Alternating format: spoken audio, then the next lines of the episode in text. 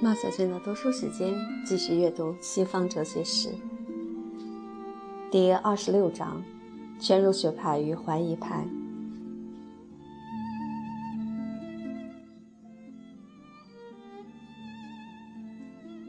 知识优异的人们与他们当时社会的关系，在不同的时代里是非常之不同的。在某些幸运的时代里，他们大体上能与他们的环境调和。毫无疑问，他们要提出他们自己认为是必要的那些改革来，但是他们深信他们的提议是会被人欢迎的，而且即使是世界始终不曾改革的话，他们也不会因此就不喜欢他们自己所处的世界。在另一些时代里，他们是革命的，认为需要号召激烈的变革，但希望这些变革部分的是由于他们忠告的结果，在不久的将来。就可以实现。又在另一些时代里，则他们对世界是绝望的。他们觉得，尽管他们自己知道什么是必须的，但却绝没有可以实现的希望。这种心情很容易陷于一种更深层的绝望，把地上的生活认为本质上都是坏的，而对好的事物则只能寄希望于来生，或者是某种神秘的转变上。在某些时代，所有这几种态度可以在同时为不同的人所采用。例如，让我们看一下早期的十九世纪，歌德是快活的，边境是个改革者，希莱是个革命者，而利奥巴迪则是个悲观主义者。但在大多数的时期里，伟大的作家们中间却有着一种流行的格调。在英国，他们在伊丽莎白时代和18世纪是快活的；在法国，他们约当1750年左右变成了革命的；在德国，自从1813年以后，他们是民族主义的。在教会统治时期，也就是说，从公元5世纪至15世纪，人们在理论上所相信的与在实际上所感觉的之间是有着一种冲突的。在理论上，世界是一个流泪泉。是在受苦受难之中对于来世的一种准备，但是在实际上，则作家们他们几乎全都是教士，又不免对于教会的权势感到高兴。他们有机会从事于许多他们认为是有用的那种活动，因此他们具有着统治阶级的心理，而不是那种觉得自己是在逃亡到另一个世界里去的人们的心理。这就是贯穿着整个中世纪的那种奇怪的二元论的一部分。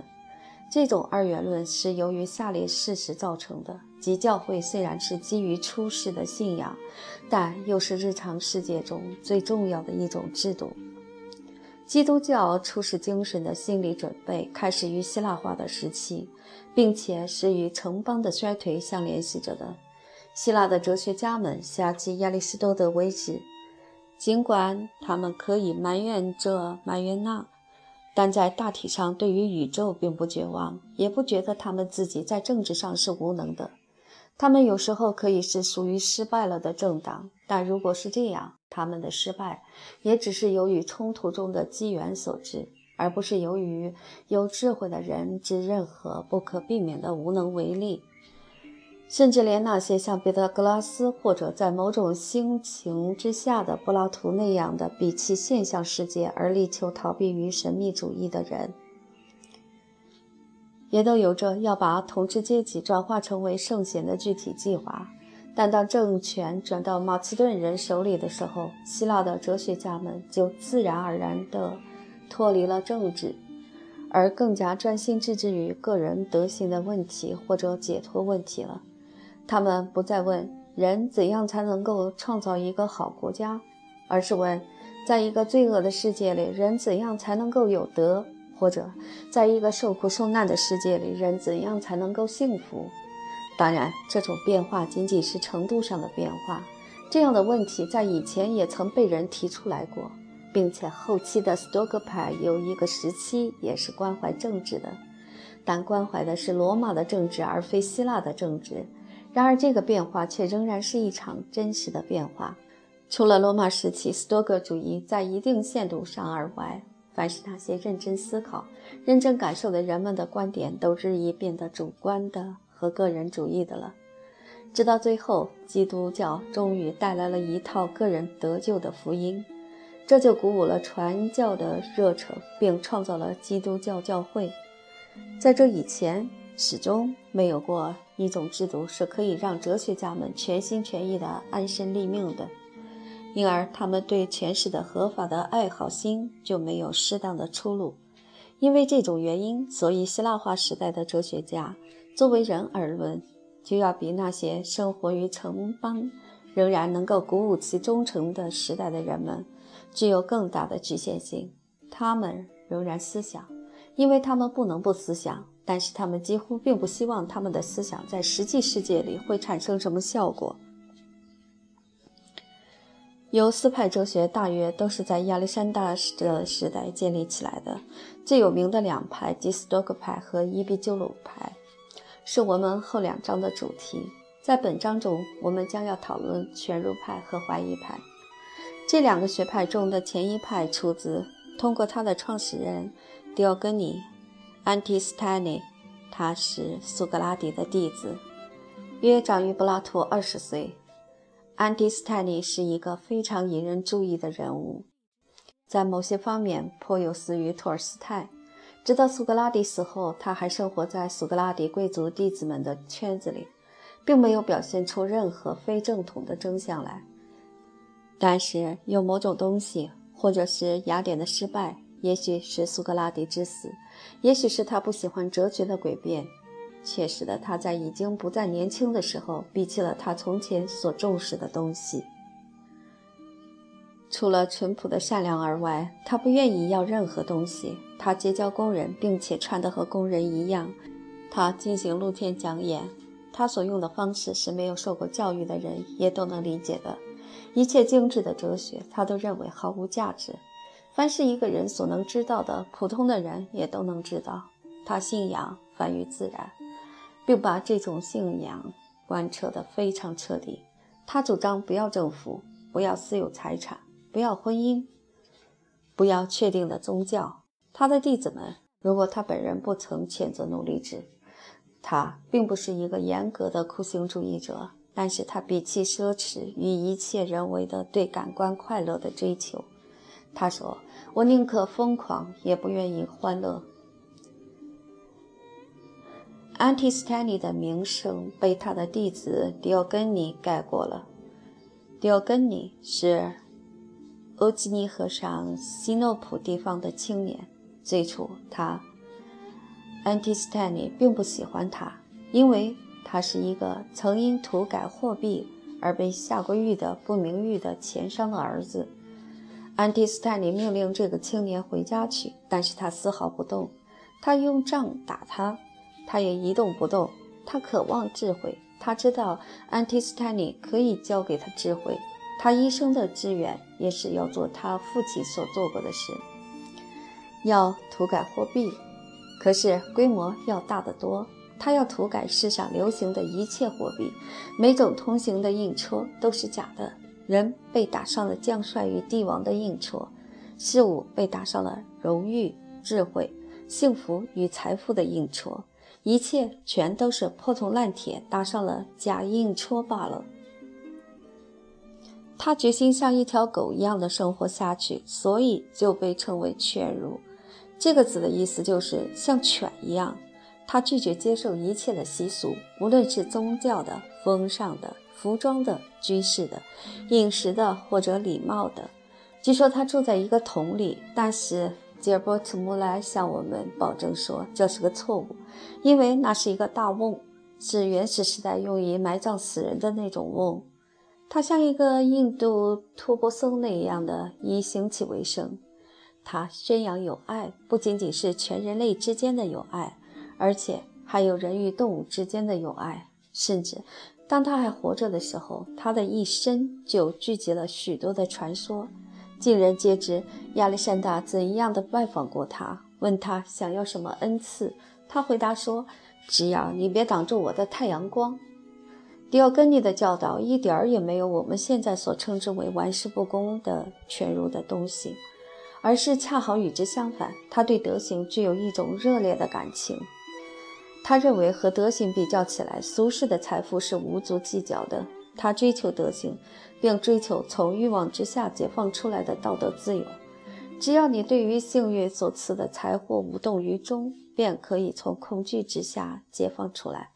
我们可以看出，他的学说在这一方面是被斯多葛派所用采用了的。但是他们并没有追随着他，并且文明的欢乐。他认为普罗米修斯由于把那些造成了近代生活的复杂与矫揉造作的技术带给了人类，所以就公正地受到了惩罚。在这一点上，他有似于道家卢梭与托尔斯泰，但是要比他们更加彻底。虽然他是亚里士多德同时代的人，但是他的学说在气质上却属于希腊化的时代。亚里士多德是欢乐的正史世界的最后一个希腊哲学家，从他而后，所有的哲学家都是以这样或那样的形式，而具有着一种逃避的哲学。世界是不好的，让我们学会遗世而独立吧。身外之物是靠不住的，他们都是幸运的赐予，而不是我们自己努力的报酬。唯有主观的财富及德行。或者是通过听天由命而得到的满足，才是可靠的。因此，唯有这些才是有智慧的人所要重视的。迪奥根尼本人是一个精力旺盛的人，但他的学说却正像希腊化时代所有的学说一样，那是一种投合于劳苦倦极的人们的学说。失望已经摧毁了这些人的天赋的热忱了。这种学说除了对于强有力的罪恶是一种抗议而外，当然绝不是一种可以指望促进艺术或科学或政治或任何有用的活动的学说。看一下，在全儒学派普及之后，他们的学说变成了什么样子，是饶有趣味的。公元前三世纪的早期，全儒学派非常风行，尤其是在亚历山大港，他们刊行了短篇的说教。指出没有物质财产是多么的轻松，饮食简朴可以是多么的幸福，怎样在冬天不必穿昂贵的衣服就可以保持温暖，这在埃及也许是真的。对自己的家乡依依不舍，或者悲悼自己的孩子或朋友的死亡，又是何等之愚蠢！这些通俗化的全儒学者之中，有一个叫做德勒斯的说：“我的儿子或妻子死了。”那难道就有任何理由应该不顾仍然还在活着的我自己，并且不再照顾我的财产了吗？在这一点上，我们很难对于这种单纯生活感到任何的同情。它已经变得太单纯了。我们怀疑是谁高兴这种说教，是希望把穷人的苦难想象成仅仅是幻想的那些富人呢？还是力图鄙视获得了成功的事业家们的那些新的穷人呢？还是想使自己相信自己所接受的恩赐是无关重要的那些阿谀献媚者呢？德勒斯对一个妇人说：“你慷慨大度地施舍给我，而我痛痛快快地取之于你，既不卑躬屈膝，也不唠叨不满。”这是一种很便当的学说。通俗的全儒主义并不叫人禁绝世俗的好东西。而仅仅是对他们具有某种程度的漠不关心而已。就欠债的人来说，这可以表现为一种使他减轻自己对于债主所负的义务的形式。我们可以看到“玩世不恭”“犬儒”的这个名词是怎样获得它的日常意义的。犬儒派学说中最好的东西传到了斯多葛主义里面来，而斯多葛主义则是一种更为完备和更加圆通的哲学。怀疑主义则成为一种学派的学说，最初是由皮朗提倡的。皮朗参加过亚历山大的军队，并且随军远征过印度。看起来，这使他发生了浓厚的旅行兴趣。他的余年是在他的故乡爱丽丝城度过的。公元前275年，他死在这里。除了对于以往的各种怀疑加以一定的系统化与形式化而外，他的学说里并没有多少新东西。对于感官的怀疑是从很早以来就一直在困扰着希腊哲学家的。唯一的例外就是那些像巴门尼德和柏拉图那样否认知觉的认识价值的人们，他们还把他们的否定当作是宣扬知识上的教条主义的一种好机会。智者们，特别是普罗泰戈拉和高尔基亚，曾经被感官知觉的模糊及其显著的矛盾。而引到了一种有似于休谟的主观主义。皮拉似乎因为他很聪明的没有写过任何书，在对感官的怀疑主义之外，又加上了道德的与逻辑的怀疑主义。据说他主张绝不可能有任何合理的理由使人去选择某一种行为途径，而不选择另外的一种。在实践上，这就意味着一个人无论住在哪个国家里，都是顺从着那里的风俗的。一个近代的信徒会在礼拜日到教堂去，并且奉行正确的跪拜仪式，而不必具有任何被人认为是足以激发这些行动的宗教信仰。古代的怀疑主义者奉行着全套的异教宗教仪节，有时候甚至于他们本人就是祭司。他们的怀疑主义向他们保证了这种行为不可能被证明是错误的，而他们的常识感，这种常识感比他们的哲学更经久，又向他们保证了这样做是便当的。怀疑主义自然的会打动许多不是很哲学的头脑，人们看到了各派之间的分歧以及他们之间的争论的尖锐。于是便断定大家全都一样的自命为具有实际上是并不可能获得的知识。怀疑主义是懒人的一种安慰，因为它证明了愚昧无知的人和有名的学者是一样的有智慧。对于那些气质上要求着一种福音的人来说，它可能似乎是不能令人满意的。但是，正像希腊化时期的每一种学说一样，它本身就成为了一幅解忧记而受人欢迎。为什么要忧虑未来呢？未来完全是无从琢磨的。你不妨享受目前，未来的一切都还无从把握。因为这些原因，怀疑主义在一般人中就享有了相当的成功。应该指出，怀疑主义作为一种哲学来说，并不仅仅是怀疑而已，并且还可以称之为是武断的怀疑。科学家说：“我以为它是如此如此，但是我不能确定。”具有知识好奇心的人说：“我不知道它是怎样的，但是我希望能弄明白。”哲学的怀疑主义者则说：“没有人知道，也永远不可能有人知道。”正是这种教条主义的成分，便使得怀疑主义的体系有了弱点。怀疑主义者当然否认他们武断地肯定了知识的不可能性，但是他们的否认却是不大能令人信服的。然而，皮浪的弟子迪蒙提出了一种理智上的论证，这种论证从希腊逻辑的立场来说是很难于答复的。希腊人所承认的唯一逻辑是演绎的逻辑。而一切演绎都得像欧几里得那样，必须是从公认为自明的普遍原则出发。但迪梦否认有任何找得出这种原则来的可能性，所以一切就得靠着另外的某种东西来证明了。于是，一切的论证要么便是循环的，要么便是系在空虚无物上面的一条无穷无尽的链锁。而这两种情形，无论哪一种，都不能证明任何东西。我们可以看到，这种论证就看中了统治着整个中世纪的亚里士多德哲学的根本。在我们今天被那些并不是完全怀疑的人们所宣扬的某些形式的怀疑主义，对于古代的怀疑派并不曾出现过，他们并不怀疑现象。也不疑问那些他们认为是仅只表示我们所直接知道的有关现象的命题。迪蒙大部分的著作都已遗失了，但他现存的两句话可以说明这一点：一句是说现象永远是有效的；另一句是说蜜是甜的，我绝不肯定；蜜看来是甜的，我完全承认。一个近代的怀疑主义者会指出，现象仅仅是出现，它既不有效也不无效。有效或无效的必须是一个陈述，但并没有一种陈述能够和现象联系得如此之密切，以至于不可能有虚假。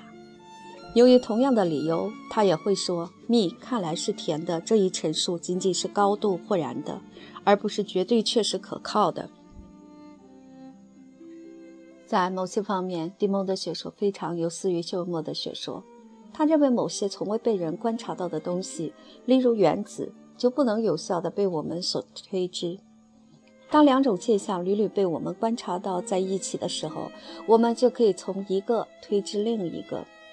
迪蒙在他悠长的一生的晚年就住在雅典，并于公元前二三五年死于雅典。随着他的死，皮浪的学说作为一个学派就告结束了。但是他的学说说来似乎很奇怪，多少经过了改造之后，却被代表柏拉图传统的学员接受过来了。造成这一惊人的哲学革命的人是与迪蒙同时代的人阿塞西罗斯。他大约老死于公元前二四零年。大多数人所接受于柏拉图的乃是信仰一个超感的理智的世界，信仰不朽的灵魂对可朽的肉体的优越性。但柏拉图是多方面的，在某些方面也可以把它看作是在宣扬怀疑主义。柏拉图笔下的苏格拉底是自称一无所知的，我们自然而然地总把这话认为是讽刺。但是这话也可以认真地加以接受。有许多篇对话并没有达到任何正面的结论，目的就在要使读者处于一种怀疑状态。有些篇对话，例如巴本尼的篇的后半部，这似乎是除了指明任何问题的正反两方都可以提出同等可信的理由而外，并没有什么别的目的。柏拉图式的辩证法可以认为是一种目的，而不是一种手段。若是这样加以处理的话，则它本身就成为对于怀疑主义的一种最可赞美的辩护。这似乎就是阿塞西罗斯所解说的柏拉图的方式。他自认为仍然是在追随着柏拉图的。他砍掉了柏拉图的头，但是保留下来的躯干却无论如何仍然是真的。阿塞西拉斯的教学方式会有许多地方是值得表扬的。假使跟他学习的青年人能够不为他所麻痹的话，他并不主张任何论点，但是他却要反驳学生所提出来的任何论点。有时候他会自己前后提出两个互相矛盾的命题，用以说明怎样就可以令人信服地论证两者之中的任何一个命题。一个有足够的叛逆勇气的学生就可以学到机智，并且避免谬误。但事实上，除了机灵和对于真理漠不关心而外，似乎并没有人学到了任何的东西。阿塞西罗斯的影响是如此之大，以至于整个的学员大约有两百年之久，一直都是怀疑主义的。在这一怀疑时期的中叶，发生了一件有趣的事情。公元前一五六年，雅典派至罗马的外交使团有三位哲学家，其中有一个就是不愧继任阿塞西劳斯做学院首领的那位卡尔内亚德。他看不出有什么理由，他做使臣的尊严就应该妨碍他的这次大好机会，于是他就在罗马讲起学来。那时候的青年人都渴望模仿希腊的风气，学习希腊的文化。于是都蜂拥而来听他讲学。他的第一篇讲演是发挥亚里士多德和柏拉图的关于正义的观点，并且是彻底建设性的。然而，他的第二篇讲演则是反驳他第一次所说过的一切，并不是为了要建立相反的结论，而仅仅是为了要证明每一种结论都是靠不住的。柏拉图笔下的苏格拉底论证说：“以不公道加于人，对于犯者来说，要比忍受不公道是一种更大的罪过。”卡尔内亚德在他的第二篇讲演里非常轻蔑地对待了这种说法。他指出，大国就是由于他们对软弱的邻邦进行不正义的侵略而成为大国的。这一点在罗马是不大好否认的。船破落水的时候，你可以牺牲别的弱者而拯救你自己的生命。如果你不这样做，你就是个傻瓜。他似乎认为先救妇孺并不是一句可以导致个人得救的格言。如果你在得胜的敌人面前溃退的时候已经丢失了你的马，而又发现有一个受伤的同志骑着一匹马，那么你应该怎么办呢？如果你是有理智的，你会把他拉下马，抢过他的马来。不管正义是怎么样的讲法，这一切不大有建设性的论证，出于一个名义上是柏拉图的追随者之口，正是令人惊讶的。但是他似乎曾使得具有近代头脑的罗马青年们大为高兴，但是他却使得有一个人大不高兴。那个人就是老卡特。老卡特代表着严峻的、僵硬的、愚蠢而又粗暴的道德规范。正是靠了这种道德规范，罗马人才打败了迦太基的。老卡图从年轻到年老都过着简朴的生活，一早就起床，进行严格的体力劳动，只吃粗糙的食物，并且从未穿过一件价值一百便士以上的衣服。对于国家，他是忠心耿耿的。他拒绝一切贿赂和贪污。他严格要求别的罗马人也具有他自己所实行的一切德行，并且坚持说，控诉和检举犯人乃是一个正直的人所能做的最好的事情。他竭力推行古罗马的严肃的风尚。卡图把一个叫做马尼利乌斯的人赶出了元老院。这个人本来是极有希望在下一年被任命为执政官的。仅仅因为这个人在白天，并且当着自己女儿的面前，太多情地吻了自己的妻子，并且卡图在谴责他做这件事时，还告诉他说，除非在打雷的时候，他自己的妻子是从不吻他的。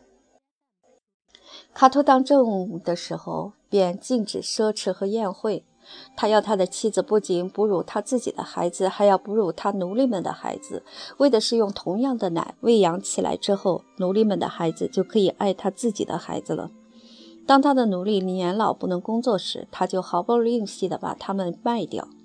他坚持他的奴隶们应当永远不是做工，便是睡觉。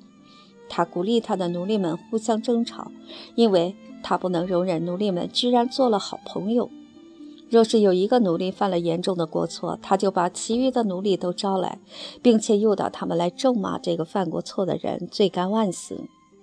然后他就当着其余奴隶们的面亲手把他处决。卡图和卡尔内亚德之间的对比真是非常全面的，一个是由于道德过分严厉、过分传统，以至于粗暴。另一个是由于道德过分放肆、过分沾染上了希腊化世界的社会堕落，以至于下贱。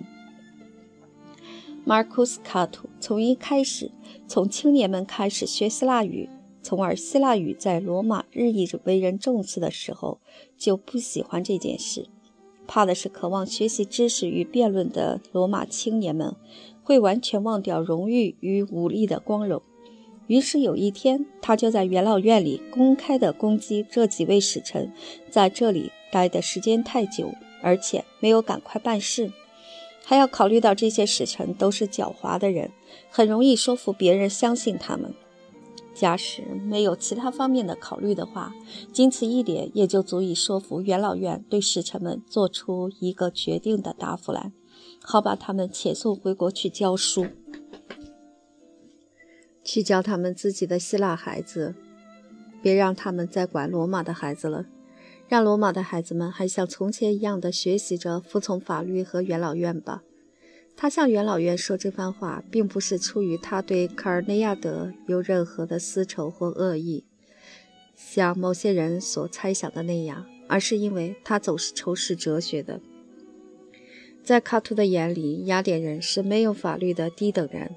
所以，他们若被知识分子的浅薄的诡辩术所腐蚀的话，那是没有关系的。但是，罗马青年则必须是清教徒式的、帝国主义的、无情的而又愚昧的。然而，他并没有成功。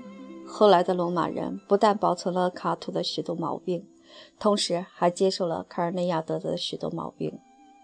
吉卡尔内亚德。约公当公元前180年至公元前110年之后的下一任学院院长，是一个迦太基人。他的真名字是哈斯德鲁巴，但是他和希腊人打交道时喜欢自称为克莱多马克。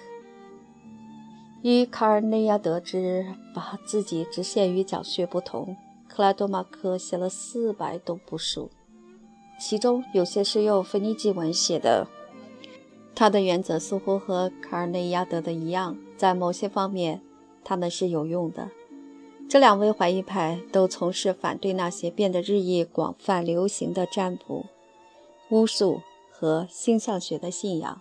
他们也发展了一种建设性的、有关豁然性的程度的学说。尽管我们永远不可能有理由感到确实的可靠性，但是某些东西却似乎要比别的东西更近乎真实。豁然性应该是我们实践的指导。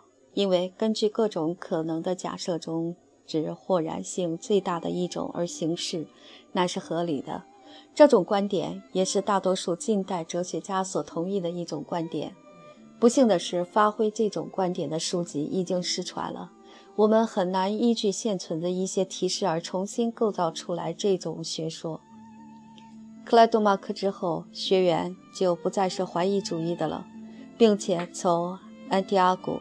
他死于公元前六十九年，而后他的学说有好几个世纪，实际上已经变得和斯多葛派的学说没有分别了。然而，怀疑主义并没有消失，它被来自诺索斯的克里特人埃奈斯蒂姆复兴起来了。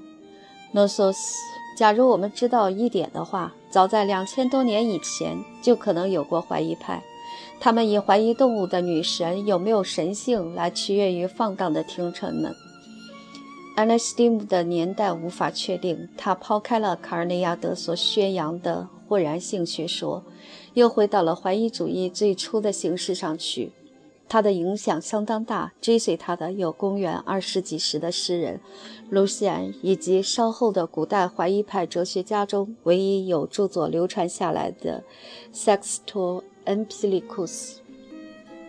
例如，有一篇短文反对信仰神的论证，曾被埃德文·比万在他的《晚期希腊宗教》一书第五十二至五十六页里译为英文，并且据他说，这或许就是塞克斯托·恩皮利库斯根据克拉多马克的口授而采自卡内亚德的。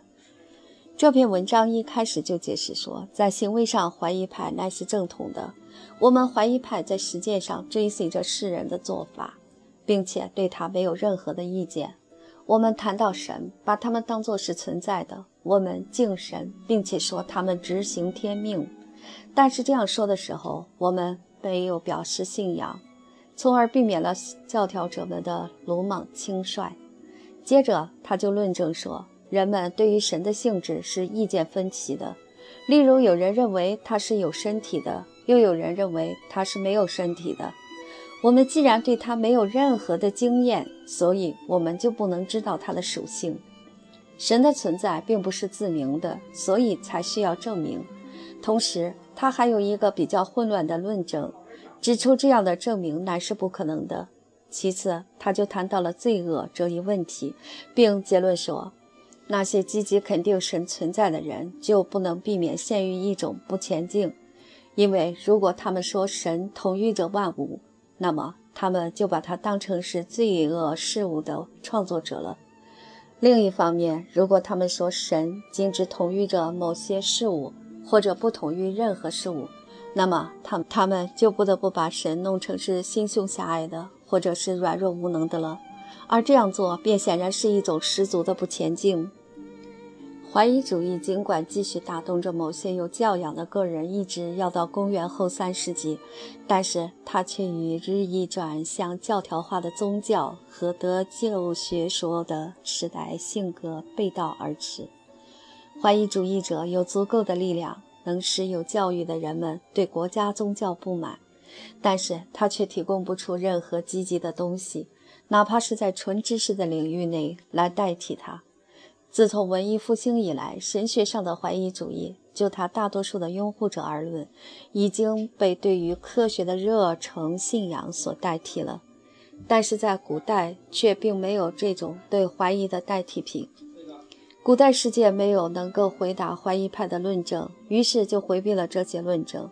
奥林匹克的神已经不为人所相信了，东方宗教入侵的道路已经扫清了。于是，东方的宗教就来争取迷信者们的拥护，直至基督教的胜利为止。